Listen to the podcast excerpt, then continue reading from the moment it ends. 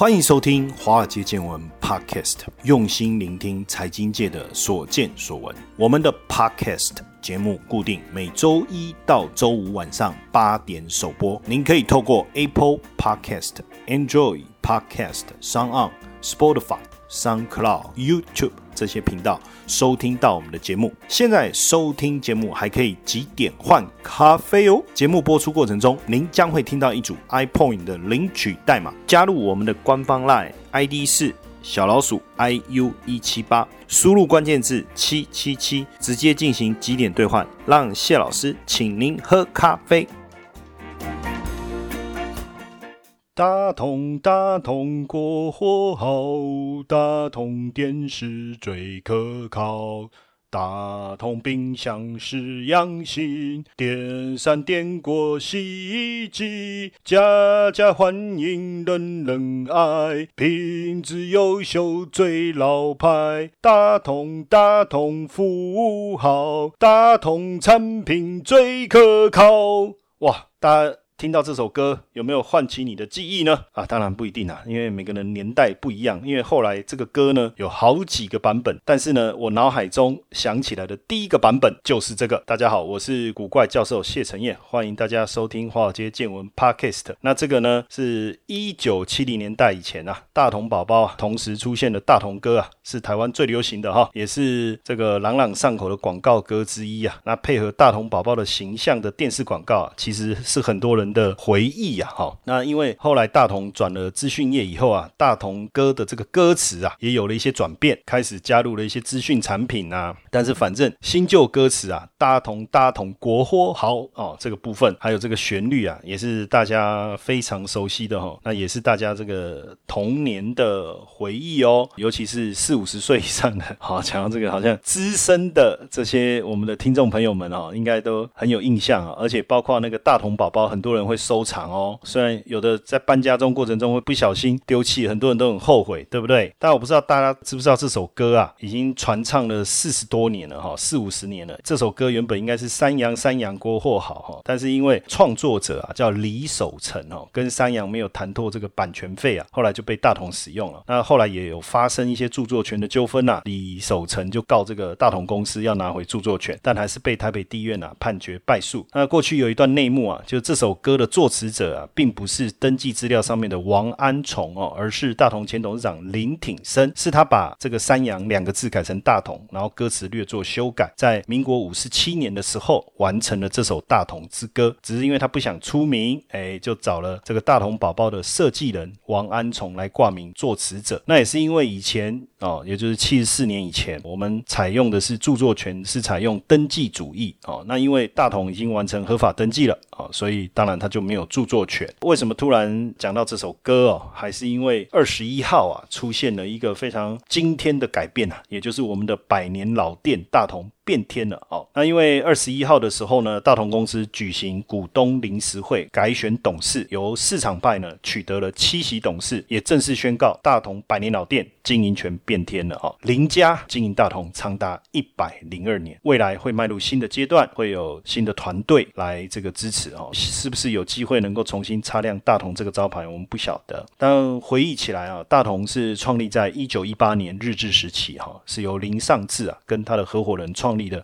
协制商号，那一开始的时候呢，其实只有营造业，后来也投入了重机械，那现在也跨足到电力消费三个主要的系统。那大同的经营权呢，是经历了三代啊，林尚志、林挺生、林卫山。但林卫山呢，因为掏空公司啊，被判刑入狱服刑哦，所以就由他的妻子林郭文燕来接任董事长。那股东临时会改选呢，当然确定市场派取得大同的经营权了啊，未来有机会应该是推选林文渊。来出任这个董事长，虽然姓林，但是并非林氏家族的成员。翻开大同的年报，目前三大事业群横跨了电力设备啊，哇，很多啦，马达啦、家电啦、健康啦，反正做的东西非常非常多。太阳能、智慧电表、电力工程、先端电子、电脑机电，通通都有。二次大战要结束前的一九四二年，林挺生接任，他把株式会社大同铁工所，后来改名叫做大同制钢机械公司。那几个重要的转类点啊，除了说林尚志创立大同，林挺生接棒之外，当然更重要就是父子两人掌握了政商关系。林尚志当时呢新建行政院的建筑物，林挺生也担任过台北市议会的议长。一九六零年推出的大同电锅，哦，这个大同电锅应该是很多人不论是出国念书也好，小时候的记忆也好，甚至最好用的就是这个大同电锅。那股票呢，在一九六二年在证券交易所挂牌上市。那大同在一九四九年其实就跨入了家电业跟重电机，好，也推出台湾第一台国产电扇。但是大家最有记忆的，确实还是大同电锅哈。不止台湾人喜欢，好，我刚才讲很多人出国留学，心里里面一定会有个大同电锅，因为太好用了，煮饭、蒸肉、蒸一些包子、蒸一些菜肴，哦，非常非常好用。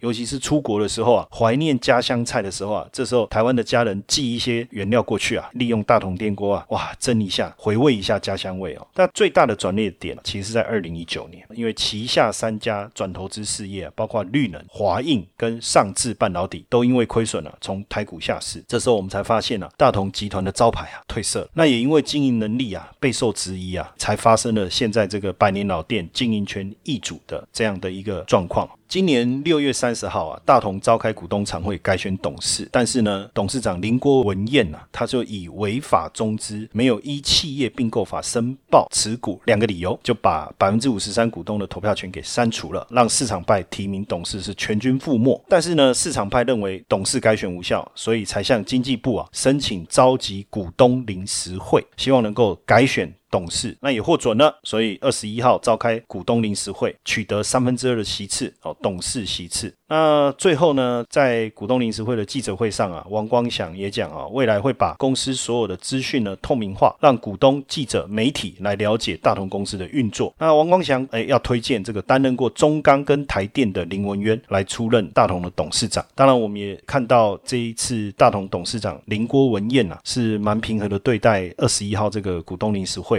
当然，我们也希望大同能够进入下一个一百年。不过，在这一次的董监事改选当中啊，我们看到大同所实际发行的表决权股份差二十二亿股哦，那出席率是九十二点三五。当然，确定变天嘛，哦。那为什么呢？说实在的，十八年来，这个没有拿过股利的小股东跟员工决定，与其让这个公司派啊乱卖这个土地啊，甚至跟大陆随便签订密约啊，然后又不告诉股东啊，导致损失的这个情形啊，就在这边希望告一个段落。那虽然说市场派有中资的疑虑，但是大家认为至少比粉饰账面哈一成不变的公司派好很多哈。那回首来看呢，由林尚志创立的大同，一九一八年创立。到现在一百零二岁，这二十年来啊，面临了非常多的经营上面的危机。最主要当然就是林蔚山、林郭文燕夫妇管理的大统真的是治理不了。近几年爆发了非常多的争议，包括华映破产，那员工数百人就组了自救会，跟母公司大同来催讨欠薪跟优退金呐，搞到这个样子。那大家也知道，华映过去就是做这个荧幕的，但是做到后面，最后的结局就是破产。大同年年的绩效都不好，十八年来都没有发过股利，都没有。那你一家公司常年的经营被这些原来的这些大股东哦，或是董事霸占，那你说经营的好不好？我不知道。但是十八年来没有发股利这件事情，确实让小股东们啊很不服气。那最近几年呢，又不断的卖地，要去补这些账面上的亏损，但是营运上的问题，你要说不改善，还是说完全不去面对，这就是市场派为什么能够介入啊，非常重要的一个原因呢。那我们再看过去几次经营权的争议当中啊，林郭文彦主要几招哈。第一个利用法规跟人脉找外人呢，收购委托书来取得主导权。第二招就是一直打中资影响国家安全这个议题，等于是大打红色资本跟国安议题的牌子，等于绑架了主管机关呐。主管机关就天天在那边忙着抓中资，根本就没有机会去理会到底大同发生什么事情，甚至用非常粗暴的这种删去法，直接删掉了市场派股东的提案，强行插入自己的议题，甚至在今年六月三十号是直接删掉有中资争议的过半股权的表决。权。当然，他解决的问题方法看起来很直接、很明快、霸气。但是问题是，过去十年大同集团亏损超过千亿，却没有一个明确的一个改进策略。反正就是透过上置资产来卖出拥有的土地，来改善财务报表。可是却没有办法去解释说，哎，那绿能呢？华映呢？上市半导体这三家公司的经营问题呀，对不对？华映在大陆被拍卖，大家才发现说，哇，原来你承诺中国华映每年获利百分之十，来换取大。大陆的并购案过关，甚至呢，在市场派举行临时股东会之前，大同还将上置资产原来配发第二季的现金股利哦，十点六九元，直接变更为配发现金股利两百二十九点二九元，直接把上置资产的现金通通转回母公司。但是你问他们为什么要这么做，他也只是轻描淡写的告诉你，基于财务规划。所以上述这些事情啊，林郭文彦啊都没有办法自圆其说。公司的回应永远是说，啊，这就经营规划。反正对于负面的消息，他的表达也不是告诉你他要怎么解决、怎么处理，发生的原因是什么。反正他永远就讲啊，真是不解。但是我们也表示遗憾呐，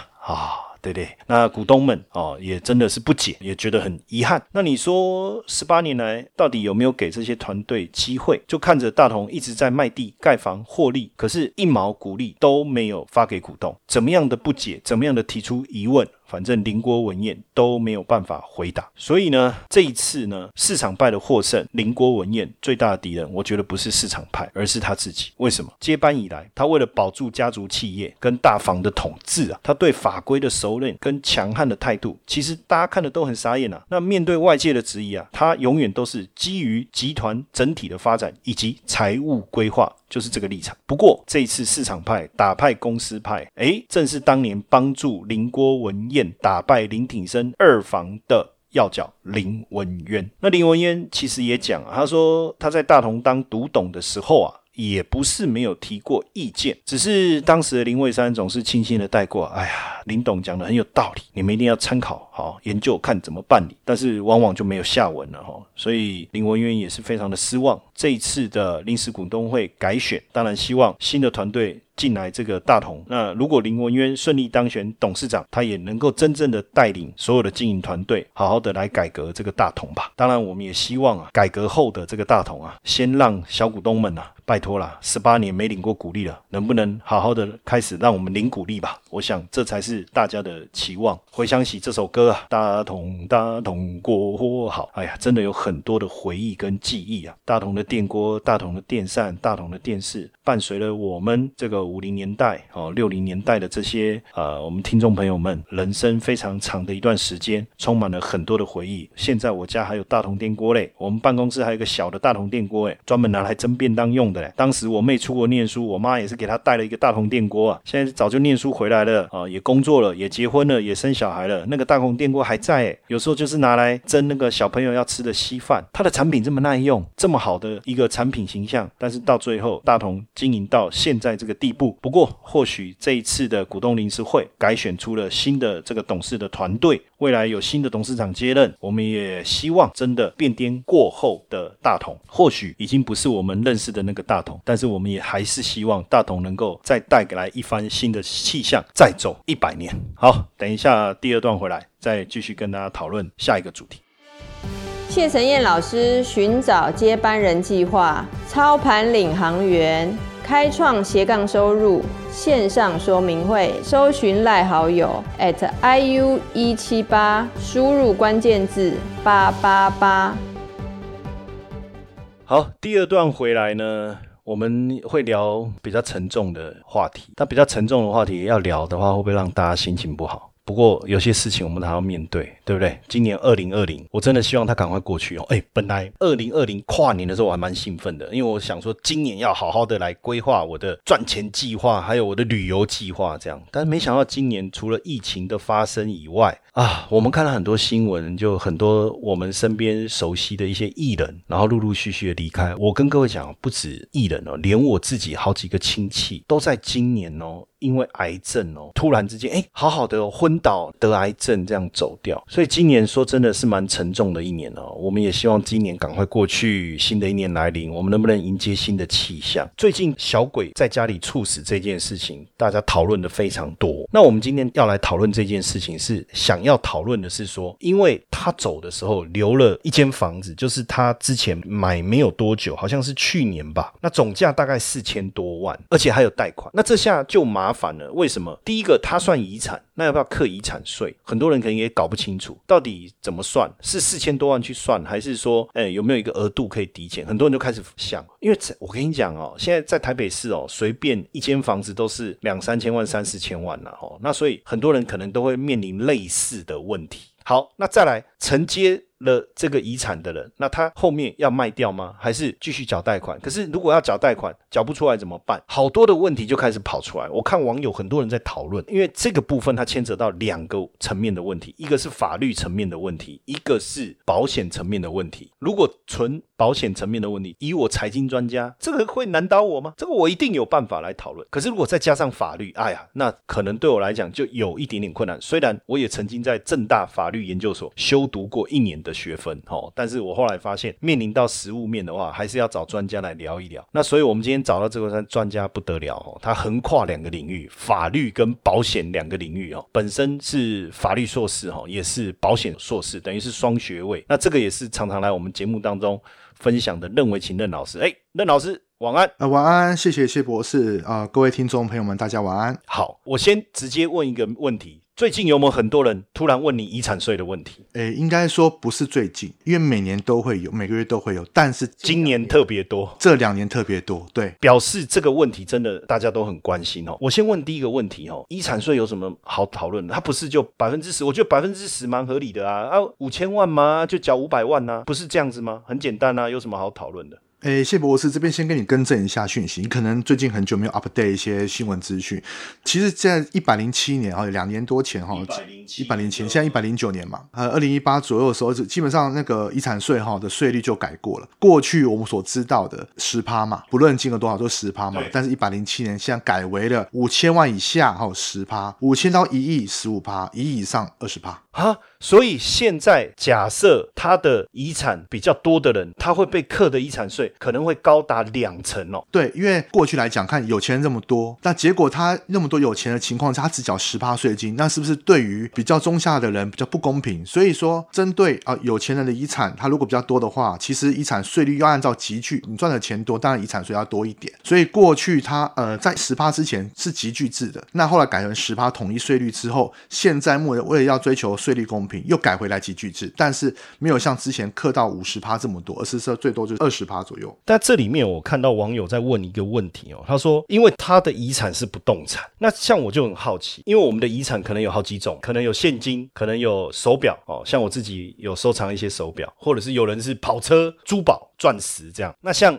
小鬼这个是比较特，不是比较特别啦，也是我们蛮常见的，就是不动产。应该是说我所留下来的东西不一样，就会产生不同的问题啊。比如说他的房子买四千多万，那遗产就四千多万呐。那他如果银行存款有五百万，那就五百万呐啊。可是像我也比较好奇，就是说那珠宝啦、手表这些会被课税吗？会被课遗产税吗？难道我们没有一些额？我们一定有一些额度可以去计算嘛？所以我要问的问题是说，我们的资产价值怎么来计算？就是我要算遗产的时候，我怎么计算？不同的资产怎么样不同来计算？其实就是我们先把我们刚刚讲过，说像遗产来说，我们人的财产就是分成两种，一个是动产，一个是不动产。那不动产大家都知道，就基本上就是土地跟房子比较常见。那动产部分就包含了我们比较常见的，不像存款、股票，还有基金、珠宝，还有还有像车子。还有古董以及债权，比如说，呃，我今天我我欠谢博士钱，那所以谢博士对我会有个债权，这个也是动产，好，所以总共分这两种情形。那你说，那如果我今天我是把我的现金放在枕头里面，那个算不算？基本上算啊，但是问题是你不会傻到去把它拿出来当做是遗产之类吧？所以假设我今天我的保险箱里面我有十只劳力士，有五个珠宝，这个需要拿出来当遗产吗？不用嘛？需要吗？需要。基本上这样讲好了，像我们一般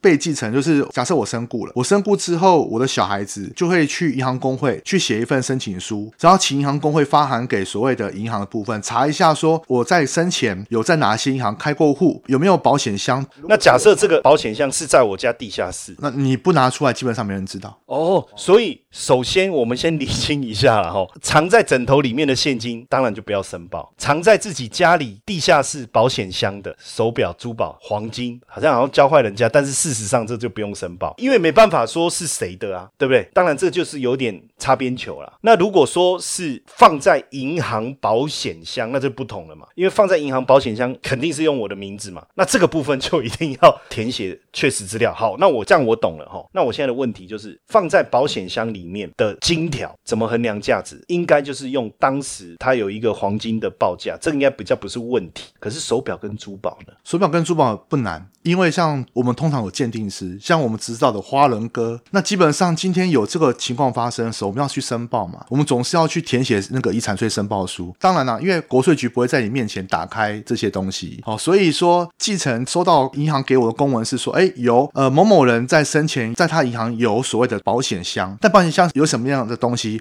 银行不知道，而通常会知道一定是继承人去开的保险箱。那问题是怎么会去就做鉴价呢？一定是因为继承人的意见不合，所以才会去想说，那我去做鉴价，然后大家把金额算一算。那建价就是要由继承人自己找。好，所以这个问题也解决了。好，那这样也没什么问题。那刚才你讲的那个债权，我觉得问题也不大嘛，就是债务有一个履行的凭证嘛，比如说是本票还是什么，或是这个，我觉得问题也不大。那现在我们觉得，我觉得问题比较大，也是大家最近在问的，就是房子跟土地。我觉得土地难度又更高了哈。比如说，我们就讲房子好了啦，像小鬼这个例子好了，比如说他的不动产是四千两百八十万，因为这个我们也是看网络上面新闻的资料啦，哦，那是不是是他的遗产就只有这一栋房子，也就是四千两百八十万？呃，我这边跟大家分享一下哈，基本上我们针对不动产的部分，遗产怎么去认定说它的价值，是依据我们现在目前，比如说土地有所谓的公告限制，房屋有房屋的限制，那怎么看？那土地的公告限制其实就是按照土地的登记成本，好、像我们去地震事务所就可以申请得到。那至于说房屋的限制在哪边可以看得到，在我们每一年的房屋税单都会有，所以你每年五月份就会收到一张这样单子，然后你去缴的时候，你就你就会看到你房屋目前国家我们这个房屋评定限值，就国家评定你现在目前这个房屋有多少钱。那我们的遗产的遗产税额的部分，就是依据你的房屋限值加上你的土地公告限值加总起来，就是你的不动产。所以大多数来讲，其实你会发现到说你的限值远低市价，差距蛮高的。以土地来讲好了，像内政部像目前公告来讲，基本上土地限值跟市价往往会有两折差距。换句话说，如果土地价值一百万，那公告限值往往就是二十万左右。那所以房屋限值有它的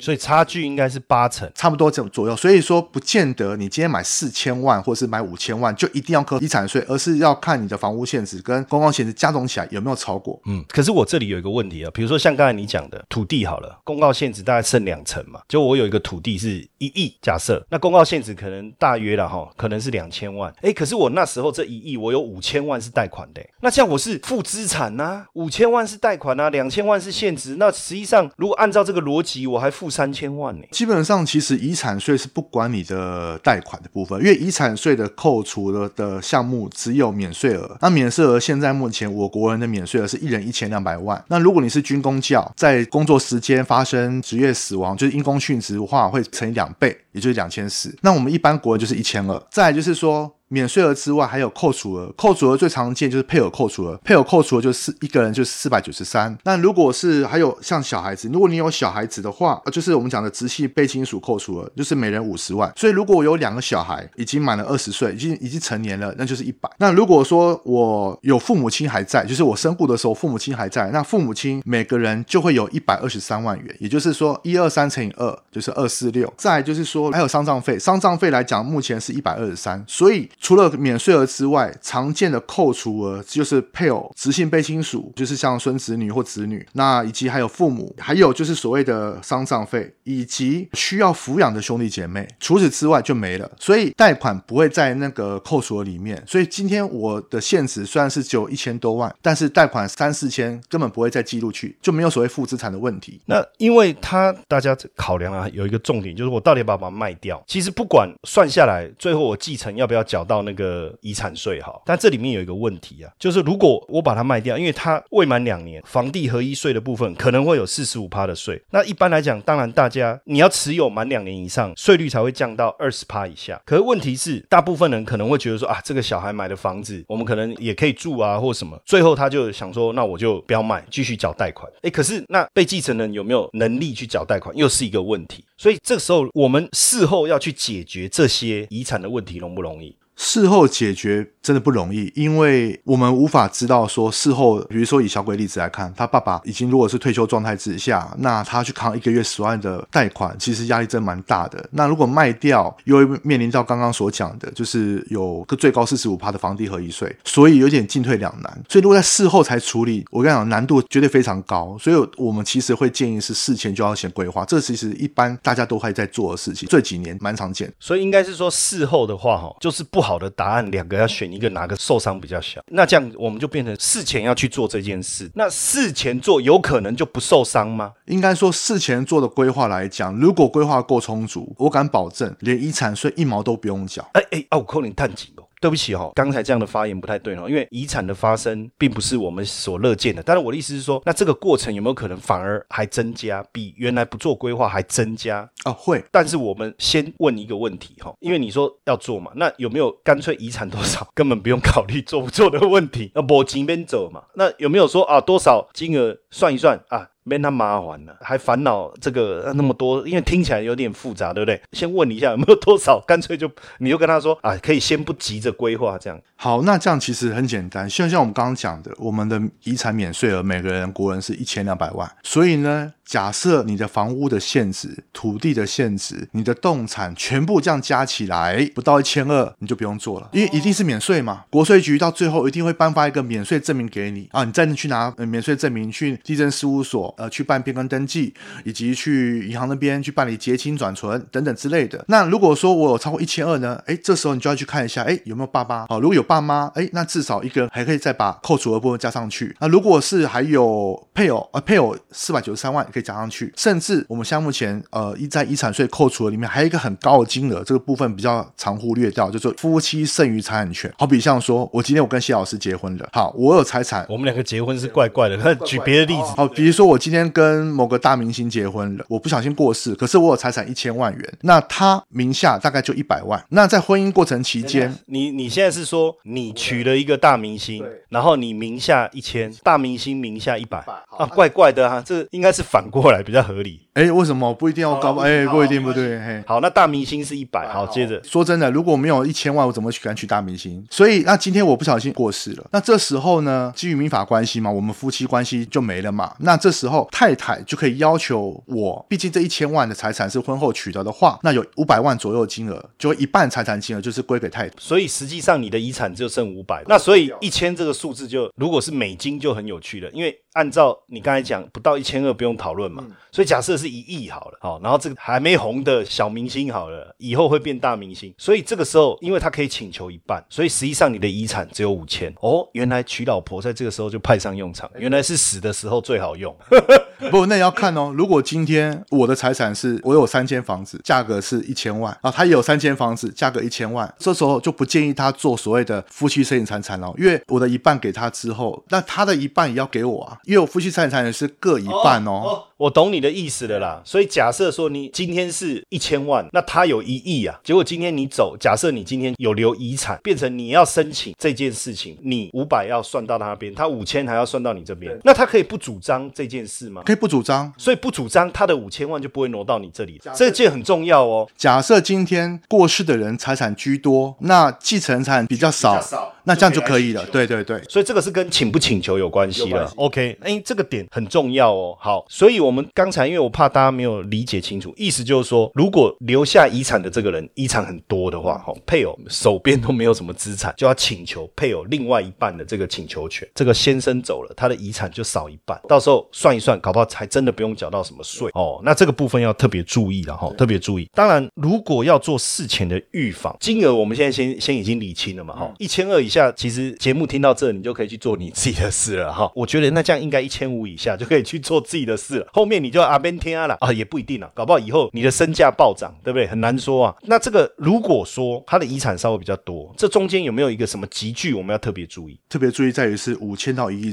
一亿左右，为什么？因为其实我们要如何去试算？这遗产税的问题，其实一方面我们国税局本身就有所谓的试算的网站，另一方面是说，其实你可以先去，就是按照我们刚刚所讲的，那只要五千万以下是十趴嘛，那一千二以下就是就是免征遗产税，那五千到一亿是比较容容易，我目前常看到就是因为十趴是我们已经熟悉的，但是如果说今天只要多一块钱变成五千零一万的话，瞬间变成十五趴，多五趴的税金。然而现在目前变成是说十趴的税金如何省下来，以及说我们如何去帮后代子女规划这十趴的税金，这也是一个很大的重点。对，因为会有两个问题嘛。重点其实啊，财产多一点也没什么不好嘛。所以十趴到十五趴，十五趴到二十趴，我觉得细节倒不是说十趴突然掉十五趴这个。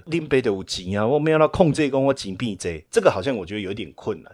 但是我觉得比较在意的是说，因为十趴突然跳十五趴，哇，那个要缴的遗产税就变多了，所以应该是说要降低遗产税规划这一个是比较复杂的工程。我们现在有没有办法帮？比如说我小孩拿到我的遗产，那他要去缴那十五趴，假设我还蛮有钱的，那他要缴那十五趴，他可能就没有钱缴，这下就麻烦了。所以我要让他有钱缴，是不是这个概念？没错，就是说我们现在目前最常帮一些家庭在做这样的规划过程中，就是怕有些小孩子他还没有成年，就要去背负所谓的遗产税的金额。那我们这时候就要奉劝所谓的父母亲或建议父母家庭的一些长辈们，你们要去规划这部分的时候，一定要想办法先把税金给预留。那怎么去预留？因为基本上我就算准备两百万的或到三百万现金，这也是遗产啊。那有没有什么方式可以让这两百到三百万现金不要变成遗产，而且还可以帮小孩子缴遗产税？那就是保险。所以。目前看起来要解决这个问题，最好的工具还是保险。对，因为我们可以怎么做？就比如说，我今天已经算出来我的遗产税大约，如果试算下来需要两百万元，那我就买一张两百万的身故保险。早期这叫储蓄险嘛，现在目前有寿险部分，我们可以先买两百万的寿险，等我死亡之后，那这两百万元是保险金给付，那当然就是不会算在遗产类里面，也不会去科所谓的遗产税。这时候我指定给法定继承人的时候，那是不是他们就可以小孩子们就可以拿我这两百万的保险金去支付我的遗产税金，而且重点在于是说，今天保险金的事实发生了，大概十四天内就拨款了，绝对来得及。我有三个月时间之内可以去申报，假设我申报完之后就要缴税金的，所以我有三个月时间之内可以缓冲。那这段期间我去申请保险金给付，保险金十四天之内必须给我的法定继承人，那小孩子是不是就会拿到我的保险金？这时候再去做申报，那至少算的部分没有太大的差距，就一定可以去付得了遗产税金。如果还有剩，那当然最好。所以，我们都现在目前都会建议是先算好大约的遗产，那以及遗产税的金额之后，再用所谓的寿险方式哦，寿险方式去买所谓的呃死亡保险，那再用保险金去为你的小孩子或者为你的继承人去缴纳你的遗产税，就是这个意思。那像